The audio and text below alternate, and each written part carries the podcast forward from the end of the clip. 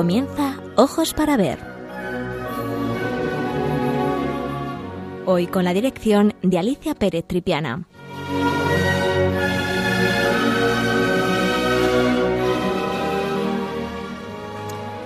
Buenos días, queridos amigos de Radio María. De nuevo con todos ustedes para hablar de arte. El programa que he preparado para hoy es algo diferente de lo habitual, pues esta mañana tengo el honor que me acompañe el padre Alfonso del Río, que eh, tal vez le suene a ustedes su nombre, porque algunas mañanas en Radio María se emiten sus comentarios en el programa Una luz en tu vida. El padre Alfonso es un gran amante y conocedor del arte en general, y he tenido la suerte y la oportunidad de compartir con él en algunas eh, hermosas charlas sobre pintura y también disfrutar de excelentes exposiciones como la dedicada a Fra Angélico en el 2019 en el Museo del Prado. Mi invitación para que colaborara en el programa de Ojos para Ver le pareció enseguida una buena idea, por lo que a continuación nos pusimos a trabajar para presentarles una nueva mirada sobre las obras de arte, no sólo desde un punto de vista artístico, sino también iconográfico y temático. Una obra de arte, no hay que olvidar, que representa mucho más de lo que apreciamos a simple vista. En ella vemos reflejada todas las señas de identidad de una época, así como la personalidad del artista, que ha sabido plasmar en su obra aquellas circunstancias que le han ayudado a la creación de la misma. Por lo tanto, es muy interesante investigar y conocer el sentido más profundo de cada una de ellas, especialmente las de tema religioso, en donde se funde la belleza plástica con el contenido moral, ético y religioso. La obra elegida, como no podía ser de otro modo en el mes en el que nos encontramos, es sobre nuestra Madre del Cielo, la Virgen María, representada en una iconografía bastante especial. La vocación se le conoce con el nombre de la Virgen del Manto o Virgen de la Misericordia. Su origen es medieval, aunque el simbolismo del manto protector ya se utilizaba anteriormente en la Iglesia Oriental y en Roma en las ceremonias de adopción y matrimonio. Este tema, según algunos estudiosos, eh, han, sostenido apareció hacia 1230 en la visión de un monje de la Orden del Ciste que relató Cesario de Heistenberg en su Dialogus Miraculorum, y aquí los términos en que un cister de la diócesis de Colonia relata esta visión. Dice así, un monje muy devoto de Nuestra Señora se vio transportado en sueños al paraíso. Allí vio a monjes cluniacenses y premostratenses, pero a nadie de su orden. Inquieto, se volvió a la bienaventurada Madre de Dios, preguntándole, ¿qué sucede, Santísima Señora? Que aquí no veo a ningún cisterciense. ¿Estarán excluidos vuestros servidores de las bendiciones celestiales? Al verlo turbado, la reina del cielo le respondió, Amo tanto a mis cistercienses que los abrigo entre mis brazos. Se abrió el manto, que era de extraordinaria amplitud, y le mostró una innumerable multitud de monjes y conversos. Llenos de alegría, el monje, lleno de alegría, el monje despertó y le dio gracias. Luego refirió al abad lo que había visto. Lo cierto es que ninguna devoción ha sido más popular a finales de la Edad Media que la Virgen de la Misericordia, que despliega su manto protector bajo el cual se abrigan los suplicantes, pero no solo los monjes de la Orden del Cister, sino también otras órdenes monásticas disputaron el derecho de ser los primeros en utilizar esta iconografía, dando por tanto el nacimiento a innumerables obras de arte. La pintura sobre tabla que hoy hemos elegido es una obra que se la conoce como la Virgen de los Mareantes o de los Navegantes y fue pintada por Alejo Fernández. Es un pintor de origen alemán, creemos, que nace hacia 1470 y muere en Sevilla en 1545. Fue el representante del primer renacimiento en Andalucía. Por un documento del año 1505, conservado en la Catedral de Sevilla, se sabe que él y su hermano, el escultor Jorge Fernández, eran alemanes. Alejo se le documenta por primera vez en Córdoba en 1496, donde se casa dos años después con María Fernández, la hija del pintor Pedro Fernández, de quien toma el apellido. Permanece en Córdoba hasta el año 1508, que se traslada a Sevilla junto con su hermano Jorge para trabajar en la catedral donde pinta la viga del retablo mayor. Su prestigio se asienta con fuerza en la ciudad hispalense desde el principio y nada más llegar a la ciudad recibe encargos importantes como el retablo mayor y el de la capilla de Santiago de la Cartuja de Santa María de las Cuevas que contrata en 1509. Son también dignos de destacar los retablos que le encarga el burgalés Sancho de Matienzo con destino a Villasana de Mena, en Burgos, destruido desgraciadamente en 1936, o el que hace para Rodrigo Fernández de Santaella, de la Virgen de la Antigua, para la capilla de Maese Rodrigo de Sevilla. Desde 1520 en adelante, las obras que contrata Alejo Fernández se hacen en su mayoría con la colaboración de taller o con las de otros pintores, salvo excepciones, como es la Virgen de los Navegantes, con destino a la Casa de Contratación de Sevilla. ¿Cuál es el estilo de Alejo Fernández? En el estilo de este artista se funde su formación flamenca y su deuda con el arte italiano del Quattrocento. Este estilo se mantiene en Sevilla hasta su muerte. Se imponían en la ciudad otros artistas, conocedores del arte romanista como el famoso Pedro de Campaña. La tabla de la flagelación, que es anterior a 1508, que está hoy en día en el Museo del Prado, corresponde a la etapa cordobesa de Alejo Fernández, la primera de su actividad en tierras andaluzas. En esta tabla nos muestra la deuda que su estilo tiene con el arte italiano, en concreto con la pintura de Umbría, y en cierto modo también con la pintura lombarda.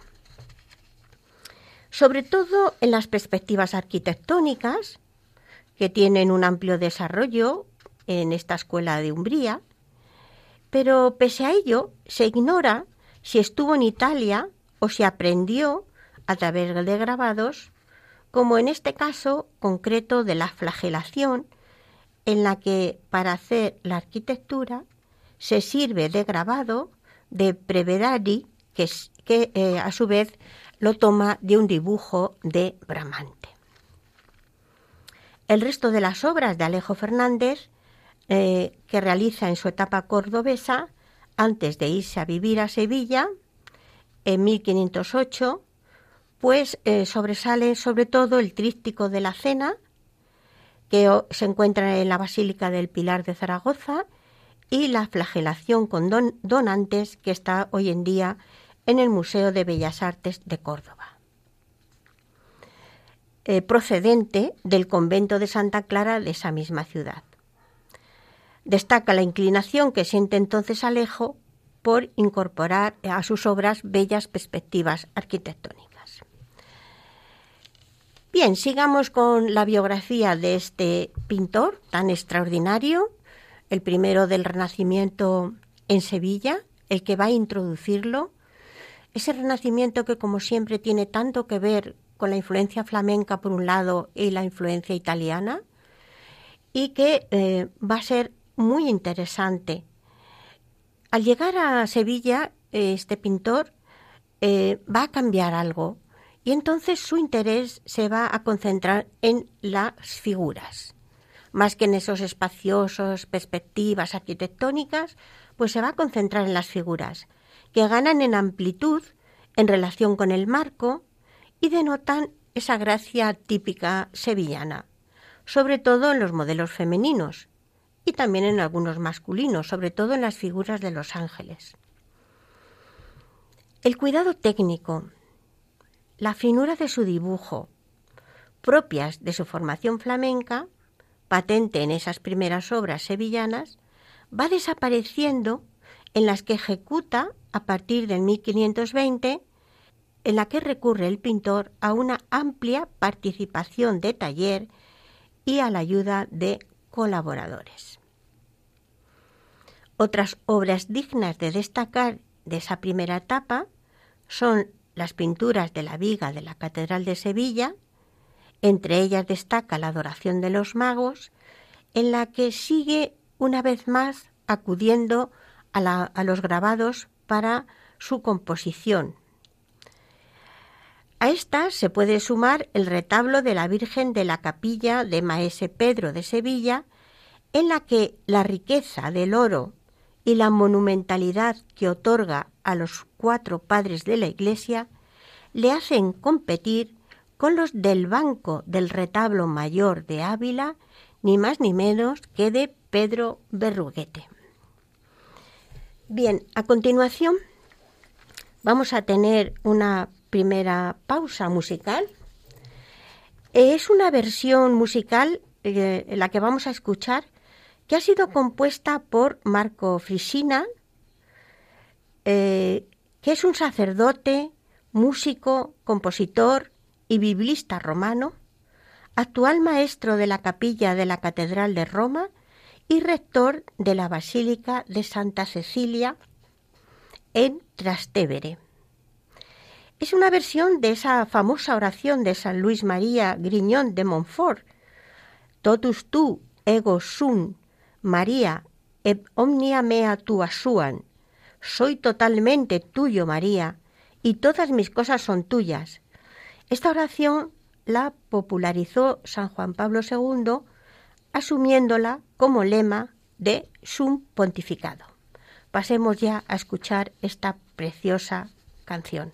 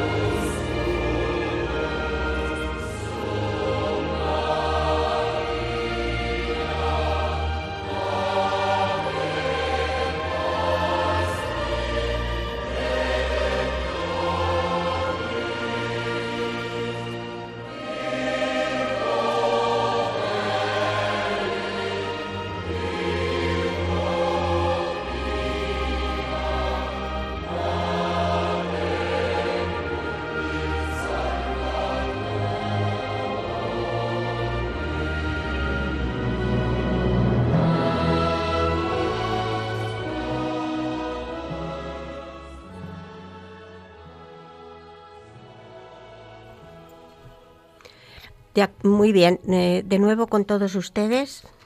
Eh, este es el programa de Ojos para Ver. Hoy estamos haciendo un estudio de una ah, de la Virgen de los Mareantes o de los Navegantes que se encuentra en el Alcázar de Sevilla. Eh, hoy tengo la, la suerte de que me acompañe el padre Alfonso del Río, que es un sacerdote que trabaja, y nunca mejor dicho, siempre está tan ocupado en el seminario de Getafe y que es una gran, un gran amante del arte. Y mm, vamos a hacer este programa mm, entre los dos y espero que les guste mucho esta nueva forma de ver las obras de arte. Si desean visualizar la obra mientras eh, se desarrolla este programa, pueden hacerlo a través de la cuenta de Twitter de Radio María, que es arroba Radio María Spain, todo junto, arroba Radio María Spain, todo junto, y así pueden disfrutar mejor de esa descripción que yo a continuación les voy a hacer de esta pintura. La Virgen de los Navegantes es una pintura creada como tabla central de un retablo para la capilla de la Casa de Contratación en Sevilla. Es la pintura más temprana que se conoce en cuyo tema subyace el descubrimiento de América. Los oficiales de la Casa de Contratación encargaron la pintura para que ocupara la parte central del retablo la obra fue instalada en la sala de audiencias, de manera que la habitación sirviera también como capilla. Los estudiosos datan esta obra entre los años 1531 al 36-37. En esta época de descubrimiento de América, la figura de la Virgen María símbolo de maternidad y protección, adquirió un auge extraordinario. Y esta iconografía, que tenía un gran predicamento entre el pueblo, fue utilizada a menudo no sólo por las órdenes monásticas, sino también por cofradías de penitentes y personajes o familias influyentes. En la tabla de la Virgen de los Navegantes la figura de María es monumental. Ocupa casi toda la pintura. Parece unir con su manto el continente recién descubierto con España y la inmensidad de los océanos. Con su presencia no solo protege a numerosas figuras, sino que en la parte inferior de la obra aparecen numerosas embarcaciones y naos que parecen navegar con esas velas o esas banderolas al viento como un augurio de riqueza y bienaventuranza. La identificación de los personajes acogidos bajo el manto de la Virgen es muy discutida. Son todos ellos retratos, con gran probabilidad de varones ilustres del descubrimiento y tal vez de la conquista de las Indias. Se ha creído que los arrodillados a la derecha de la Virgen eh, son Fernando el Católico en primer término, el obispo Fonseca, el canónigo Sancho de Matienzo y en segundo plano, y los de su izquierda, Cristóbal Colón, el más inmediato a la Virgen, y tres de los cuatro pilotos que asistieron a la Junta de Burgos, Américo, Yáñez Pinzón y Juan de la Cosa o Solís. En realidad no hay fundamento suficiente para proponer esas identificaciones y algunas son inadmisibles. Tal es el caso de Fernando el Católico y de Matienzo, de quienes se poseen retratos fidedignos y se sabe que no eran ellos. A ambos lados del retablo hay paneles laterales que representan a San Sebastián, a Santiago el Mayor, a San Telmo y a San Juan Evangelista. Estas tablas se cree que son obra de otro artista. no de Alejo Fernández.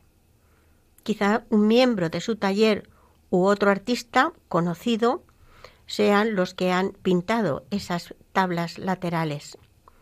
En el último término podemos ver algunas figuras de indios, siendo tal vez una de las primeras obras en donde aparecen estos personajes.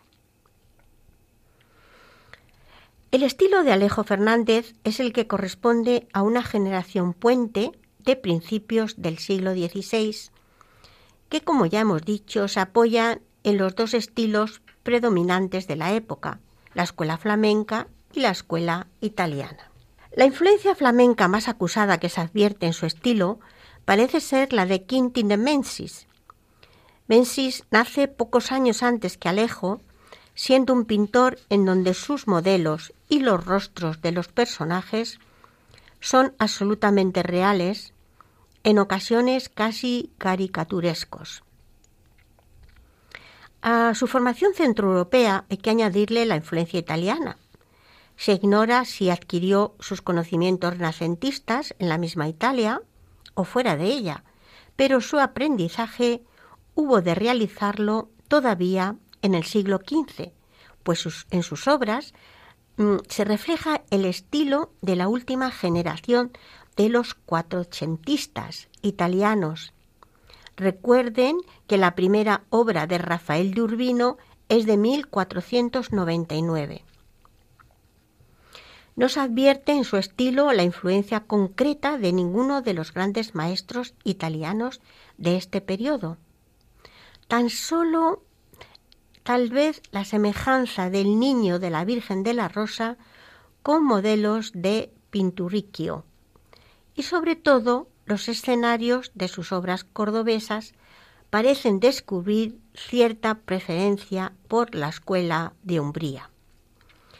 Esta escuela de Umbría, que está en la zona central, Umbría está en la zona central de Italia, se la denomina el corazón verde italiano, fue una escuela con características especiales, sobre todo respecto al papel que juegan, juega en una época de transición entre dos épocas, finales del siglo XV y comienzos del XVI. Ese momento de transición al que nos referimos acusa y está, y está en la personalidad de esta escuela de Umbría, cuyas características eh, pues vienen a ser como un, de menor rigor de dibujo y en la línea también, y sin embargo una preferencia cada vez mayor, cada vez más creciente por la luz y la atmósfera, traduciéndolas en la belleza y delicadeza del color. Frente a la intelectualización y búsqueda de lo antiguo de lo florentino, lo umbro sigue el camino tradicional de lo religioso cristiano, llegando incluso a lo piadoso y devocional. A severidad se opone ternura, a monumentalidad gracia y con frecuencia un arte más superficial que el florentino, más limitado y a veces tocando con lo decorativo. Pero sin duda constituye el paso decidido, el camino a la pintura romana del pleno Renacimiento y el arranque de Rafael. Algunas de estas características son las que apreciamos en la obra de Alejo, así como es natural en un artista del siglo XVI a su formación debió de contribuir también el estudio de estampas, tan difundidas entonces en España, puesto que en una de sus obras se nota claramente la huella de grabados alemanes. Bien, em, vamos a hacer otro pequeño minutos musicales para seguir escuchando la versión de Marco Frisina sobre la oración del Totus Tus de San Luis María Griñón de Montfort. Y a continuación vamos a tener el placer y el honor de oír al Padre Alfonso que nos va a hablar precisamente de esta obra preciosa desde un punto de vista mm, diferente, novedoso y muy atractivo. Ponemos música y enseguida volvemos con todos ustedes.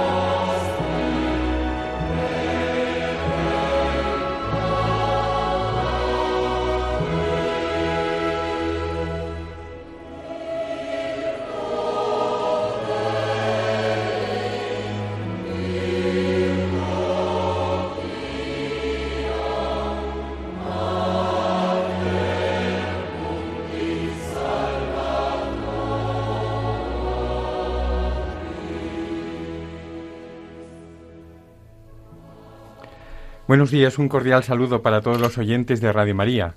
Esta vez no desde el Seminario Diocesano de Getafe, como habitualmente lo hago los sábados, sino desde los mismos estudios de la emisora. Y agradezco muchísimo a Alicia su invitación para participar en este programa dedicado al arte. Alicia es una gran amiga y una buena colaboradora de nuestro seminario ayudando a los seminaristas con su enorme conocimiento del arte a descubrir la vía pulcritudinis como una puerta de acceso a Dios a través de las obras artísticas, puesto que son reflejo y reclamo de esa suma belleza que busca el corazón del hombre y que solamente se sacia en Dios. También para les ayuda a saber aprovechar las enormes posibilidades evangelizadoras de las obras de arte y a valorar el rico patrimonio diocesano del que algún día ellos serán responsables al ser enviados a las parroquias. También Alicia nos ayuda con el testimonio de su vida dedicada a evangelizar a través del arte mediante espacios radiofónicos como este, preciosas publicaciones, cursos al profesorado, visitas a museos, de las que nos hemos beneficiado tantas veces en el seminario. Muchas gracias Alicia por todo ello y sobre todo por esta invitación. La pintura que has elegido para el programa de hoy me parece idónea para culminar este mes dedicado a la Virgen María. Al contemplar la Virgen de los Navegantes que has elegido, em, la contemplación me lleva a detenerme en tres detalles que me parecen particularmente enriquecedores para nuestra vida espiritual. El primero de ellos, obviamente, es la imagen central de la Virgen, representada, como decías, como Madre de Misericordia. Una imagen que plasma perfectamente esa idea de protección maternal que canta el antiquísimo himno proveniente de los primeros cristianos, el subtum praesidium, bajo tu amparo nos acogemos, Santa Madre de Dios. No desoigas las súplicas que te dirigimos en nuestras necesidades, sino que antes bien líbranos de todo peligro, Virgen gloriosa y bendita la ternura del rostro de la Virgen, que es un reflejo directo de la misericordia de Dios, la postura acogedora de sus brazos abiertos, queriendo abrazar a todos en su pecho, tanto a los personajes que aparecen retratados en la tabla en torno a ella, como a cuantos tendríamos el honor de contemplarla a lo largo de los siglos, el gesto delicado de sus manos abiertas y tendidas ofreciendo protección y consuelo, y sobre todo también la disposición del manto, que ella ofrece como cobijo maternal, todo ello me recuerda a la tarea asumida por la Virgen, tarea de acompañar, de velar, de cuidar, proteger y de conducir el camino de cada uno de nosotros para que nuestro camino por acá abajo termine felizmente en esa acogida de María en el cielo. El segundo detalle lo constituyen los personajes acogidos bajo el amparo de su manto, que al ser tan numerosos y tan variopintos, hacen aparecer a la Virgen como madre de toda la Iglesia. Además, qué oportuno me parece comentar este cuadro en la cercanía de la memoria de Santa María Madre de la Iglesia, instituida por el Papa eh, Francisco en 2018, el lunes después de Pentecostés, ayer mismo. La Virgen recibió el encargo de su nueva maternidad en el Calvario. Mujer, ahí tienes a tu hijo. Lo ejerció reuniendo a los apóstoles y orando con ellos a la espera del Espíritu Santo y lo continuó en la iglesia naciente y ahora, asunta al cielo, lo sigue ejerciendo sobre toda la iglesia y así hasta la consumación de los tiempos. Si el título de María Madre de la Iglesia tiene sus raíces en los primeros tiempos del cristianismo y ya está presente en el pensamiento de San Agustín, de San León Magno, en el credo de Nicea del 325, y los padres del concilio de Éfeso del 430 ya habían llamado a María verdadera Madre de Dios, este título regresa con fuerza durante el magisterio de los papas Benedicto XIV y León XIII, pero sin embargo fue el Papa Pablo VI, al concluir la tercera sesión del Concilio Vaticano II, el 21 de noviembre de 1964, quien declaró a la Santísima Virgen, palabras del Papa, Madre de la Iglesia, es decir, de todo el pueblo cristiano, tanto de los fieles como de los pastores, que la llaman la Madre más amorosa. Y más tarde, en 1980, San Juan Pablo II insertó la veneración de Nuestra Señora como Madre de la Iglesia en las letanías lauretanas y así hasta llegar a esta celebración querida por el Papa Francisco. El manto abierto de la Virgen de los Navegantes, cobijando a un buen grupo de hombres y mujeres de América y de Europa, es una preciosa metáfora de esa nueva familia de Cristo, que es la Iglesia y del papel que en ella tiene la Virgen como madre. Entre los resguardados al amparo del manto de la Virgen, en primer lugar están los nativos del continente recién descubierto.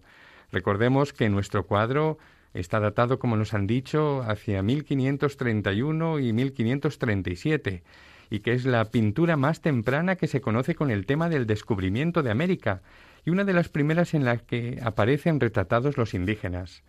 Además, estos estos aparecen en una actitud orante, como aquellos que ya han abrazado la fe y con ella han recibido a María como madre. Aparecen en torno a ella como hijos queridos, formando parte de esa nueva familia del Señor en la cual ya no hay hombre ni mujer, esclavo, libre, judío, gentil, porque todos somos uno solo en Cristo. Han transcurrido muy pocos años desde el descubrimiento y la fe ya ha cuajado en aquellas gentes, mostrando que el corazón del hombre busca a Dios y que el Evangelio echa sus raíces en cada cultura potenciándola. También que la empresa del descubrimiento tuvo desde sus inicios una motivación evangelizadora. Por las mismas fechas en las que se pinta esta tabla, para el retablo de aquella casa de contratación de Sevilla, la institución por la que pasaba todo lo referente a América, tienen también lugar las apariciones de la Virgen guadalupana San Juan Diego. En una de ellas, la Virgen muestra ese amor maternal hacia sus nuevos hijos, con unas palabras preciosas. ¿No estoy yo aquí que soy tu madre? ¿No estás bajo mi sombra? ¿No soy yo tu salud? ¿No estás por ventura en mi regazo? No te apene ni te inquiete cosa alguna. Además, estas apariciones tienen también como protagonista de primer orden otro manto, esta vez no es el de la Virgen, sino la tilma del indio, en la cual Santa María imprimiría su propio retrato. Bueno, y junto a estos nuevos cristianos de los recién descubiertos territorios aparece en torno a María un grupo de hombres y mujeres de diferente edad, condición social, religiosa, etcétera. Un grupo que, independientemente de la identificación de cada personaje, retrata toda la sociedad de la época cobijada bajo el manto protector de la Virgen. Y más aún por debajo de ellos, en torno eh, a la Virgen, hay en torno a una nave central que recuerda aquella Santa María del Descubrimiento, hay un conjunto de embarcaciones militares, comerciales, pesqueras, con distintas banderas que representan todo el mundo del mar el trasiego iniciado entre dos continentes a través del Atlántico, una travesía no exenta de peligros frente a los cuales lo lógico era acudir a la Virgen para implorar su protección. Y el tercer y último detalle que quisiera resaltar de este cuadro es el hecho de que la Virgen, con su disposición en forma de cruz y su amplio manto, une el cielo y la tierra, bueno, más bien el cielo y el océano, y también une las orillas de los dos continentes. En este sentido, unir el cielo y la tierra, ella es puerta del cielo, a través de la cual Jesucristo ha venido a buscarnos para conducirnos al cielo, y es también la escalera mediante la cual nosotros podemos subir hasta allá arriba, donde ella reina. Ella es también, con el manto abierto, la verdadera tienda del encuentro, donde Dios y el hombre se abrazan definitivamente en Cristo, y es madre de la unidad, capaz de reunir en su corazón maternal gentes tan diversas, tierras tan separadas. En cuanto promotora de la unidad, también la Virgen une en el cuadro la salida del sol con el ocaso, el oriente con el occidente, y en medio de ambos brilla, en un cielo más oscurecido, como, como lo hace la luna, así dicen los padres de la Iglesia, pensando en Santa María, brilla como la luna en medio de la noche, proyectando sobre nosotros no su propia luz, sino aquella que María recibe de Cristo, como la luna recibe del sol su brillo. Así pues, Madre de Misericordia, Madre de la Iglesia, Madre de la Unidad, estos son los tres rasgos que resaltaría al contemplar este precioso cuadro. Y referente a ellos les podía contar historias ilustrativas del papel que Jesucristo ha confiado a su Madre eh, en cada un, respecto a cada uno de nosotros y a la humanidad entera.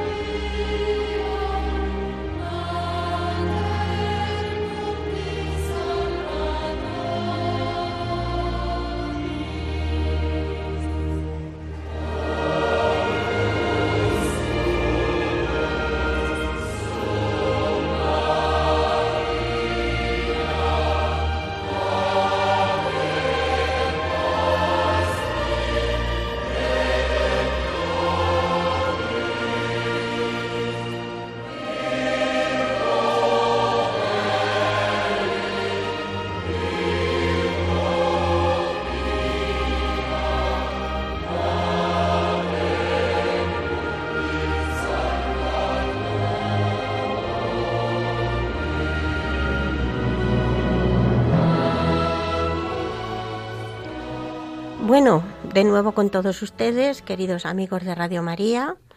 Bueno, acaban de escuchar al padre Alfonso del Río. Creo que es una maravilla cómo explica no solamente lo que estamos viendo en el cuadro, sino ese contenido mucho más profundo, ¿no? Que todos deberíamos de, apreciar y de valorar. Y va a seguir, no se ha acabado aún, va a seguir hablando Em, contándonos unas preciosas historias.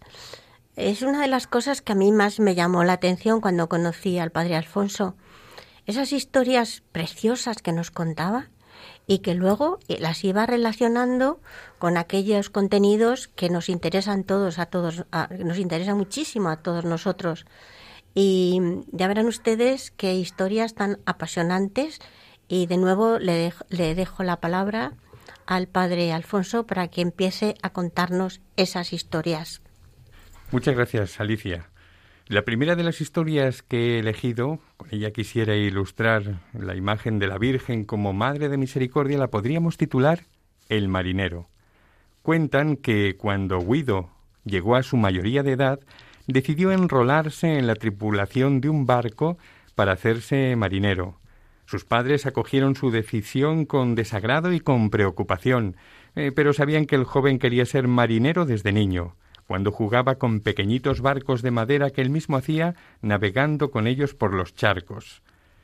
He firmado un contrato con el capitán de un mercante que hace la travesía Génova-Buenos Aires, anunció un día a sus padres.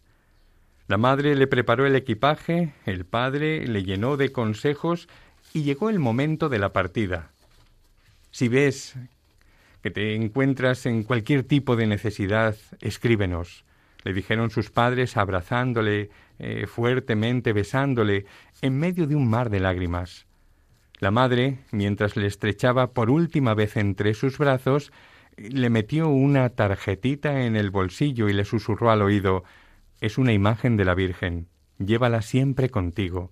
Desde que naciste te he encomendado la protección maternal de Santa María. Ella cuidará en todo momento de ti. El barco zarpó tras un toque alegre de sirenas. Guido agitó sus brazos para despedir a sus padres que permanecieron en el muelle hasta que el barco desapareció en el horizonte.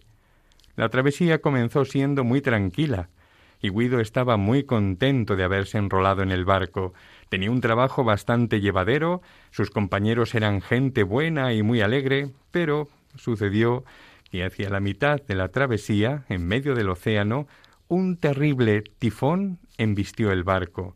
Olas de más de treinta metros golpeaban el puente y barrían con furia la cubierta. Las cuerdas que sujetaban el cargamento se soltaron, y todos los marineros tuvieron que ponerse a recolocarlo todo para no perder nada de la carga. Guido también se afanaba con ellos para salvarla.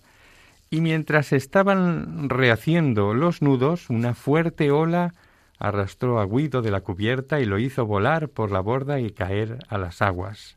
Cayó un mar embravecido, y un remolino lo engulló sin dejarle tiempo para gritar pidiendo ayuda. No conseguía mantenerse a flote, solo se hundía y se hundía cada vez más hacia lo más profundo del océano. El oleaje era demasiado fuerte y él se sentía impotente ante el temporal. En un momento se vio despidiéndose de esta vida, pero justamente en ese momento notó cómo le aferraban fuertemente por sus brazos. Se trataba de una mujer hermosísima, frente a la cual el mar parecía no poder absolutamente nada. La mujer lo sacó del agua y lo colocó a salvo sobre la cubierta, llevándolo en sus brazos como si fuera tan ligero como una pluma. Desconcertado, feliz, pero incrédulo por lo que había pasado, se dirigió a su camarote para cambiarse la ropa mojada y para serenarse un poco después de una experiencia tan fuerte. Entonces, la sospecha que tenía en su mente se convirtió en una certeza clara. Se arrodilló en el camarote y rezó el Ave María más intenso de toda su vida.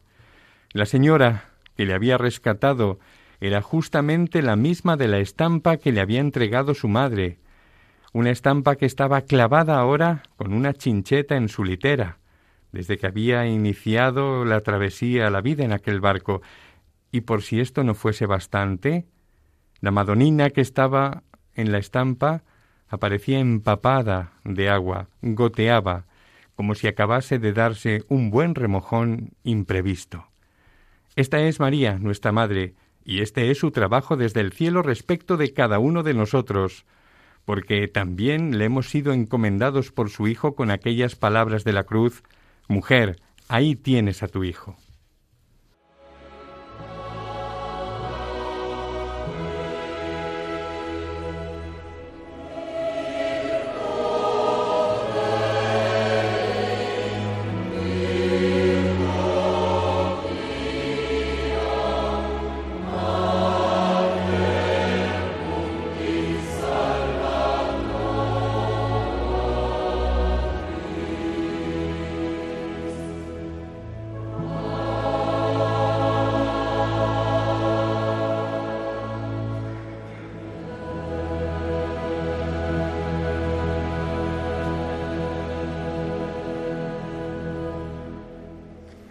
Pues em, estamos en Ojos para Ver, en el programa Ojos para Ver de Radio María, en un programa tan interesante, tan diferente hoy.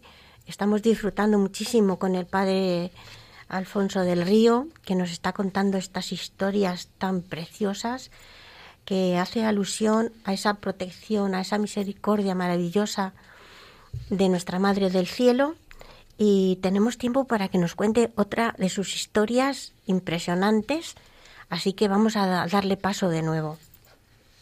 Perfectamente, Alicia. Pues gracias de nuevo.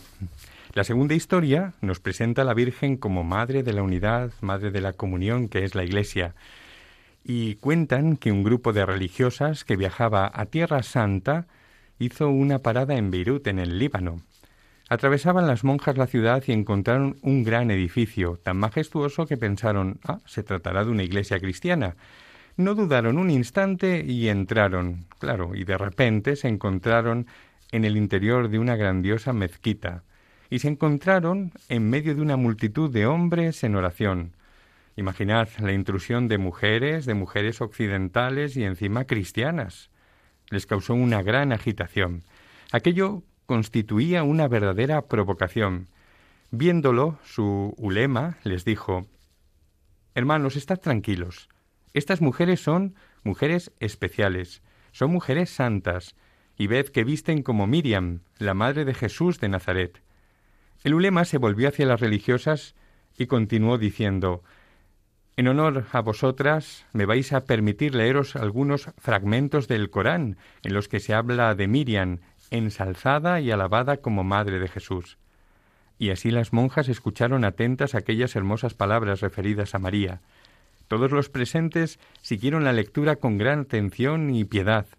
Al terminar, el ulema añadió Nuestras queridas visitantes han escuchado las palabras que nuestro libro sagrado dedica a María.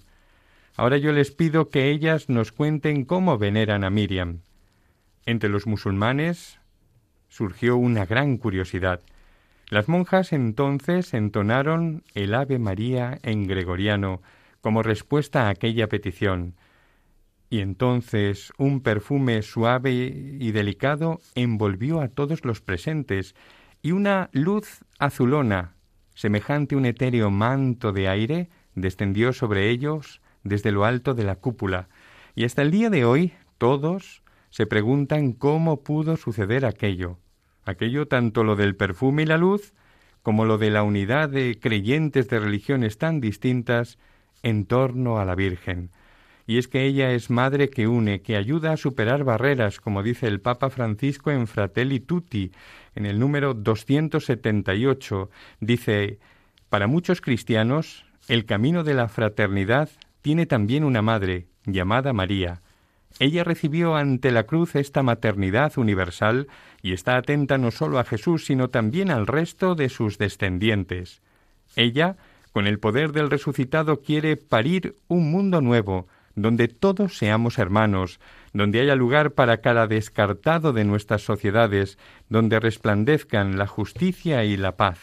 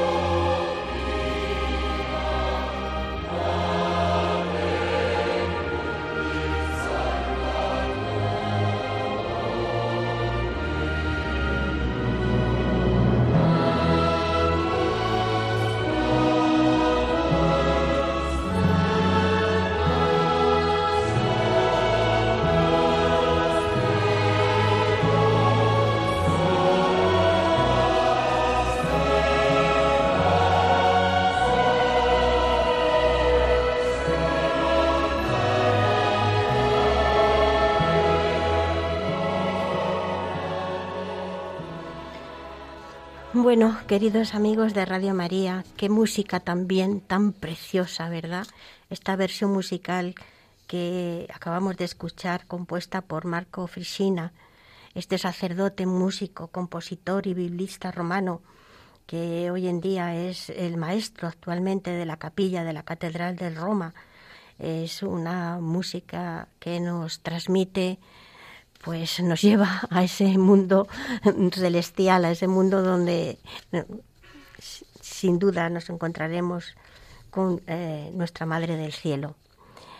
Eh, bueno, mm, para hacer un pequeño resumen eh, de la obra que hoy hemos estudiado, de la Virgen de los Navegantes o la Virgen del Manto, vemos cómo hay en esta obra la confirmación de que la epopeya misionera ibérica del descubrimiento fue toda ella bajo el signo mariano. No fue casual que avisaran tierra por primera vez el 12 de octubre, fiesta de la Virgen del Pilar, y que los marineros entonaran todos juntos la salve en acción de gracias. Queridos amigos de Radio María, espero que les haya gustado el programa de hoy. Quiero dar las gracias especialmente al Padre Alfonso, por haber participado en el mismo. Ha sido un auténtico honor tenerle entre nosotros y esperamos que, a pesar de sus abundantes obligaciones en el seminario de Getafe, nos permita contar de nuevo con su presencia en próximos programas. Un saludo afectuoso y hasta muy pronto.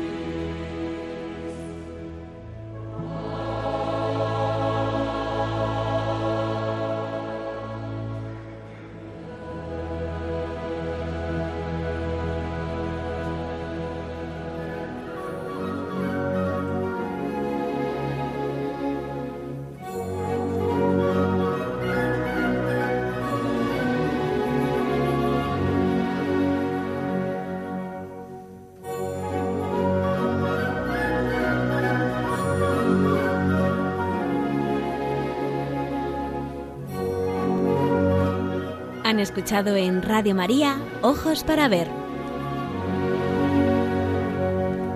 Con la dirección hoy de Alicia Pérez Tripiana.